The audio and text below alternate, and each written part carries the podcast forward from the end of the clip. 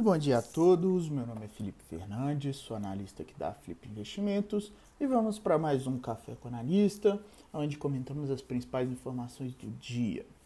Começando agora, 8 horas e 12 minutos, temos dia 23 de junho de 2021, bolsas internacionais dando continuidade numa leve recuperação, né? O cenário asiático fechou em leve alta, Europa negocia agora em leve alta e futuros norte-americanos também é, nesse movimento levemente positivo.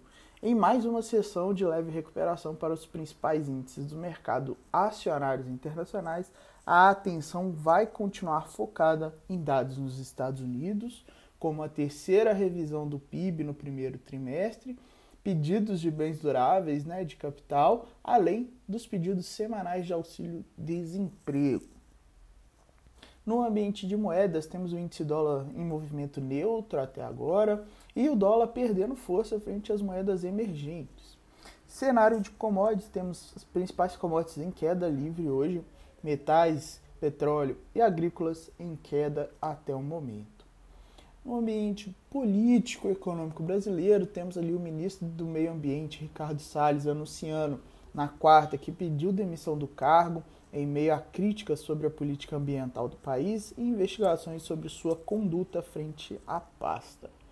Além disso, em evento a, com representantes da Federação das Indústrias do Estado de São Paulo, o ministro da Economia Paulo Guedes afirmou que o valor de equilíbrio do câmbio é bem abaixo do patamar atual, acrescentando que sua aposta é que a taxa ainda cairá bem mais, além também de afirmar que o governo deve anunciar nesta semana a renovação do auxílio emergencial por mais três meses.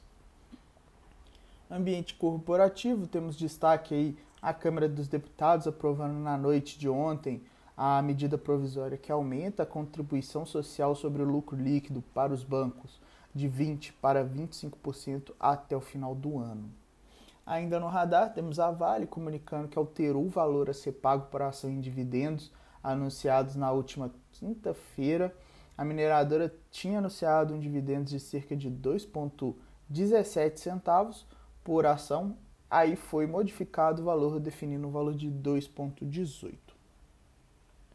Já a Fleury informou ali que segue trabalhando para resolver o ataque cibernético do qual foi vítima nessa semana. A Iguatemi vai emitir ali 500 milhões de debêntures e afirmou que vai usar o capital para reforçar o capital de giro para alongar as dívidas atuais da empresa. No calendário de hoje, temos total destaque para 9 e meia da manhã, onde vão ser divulgados né, o núcleo de pedidos de bens duráveis, revisão do PIB trimestral dos Estados Unidos e pedidos iniciais por, por seguro-desemprego por lá, beleza?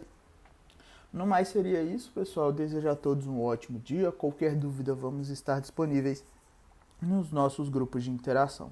Um abraço a todos e ótimo pregão.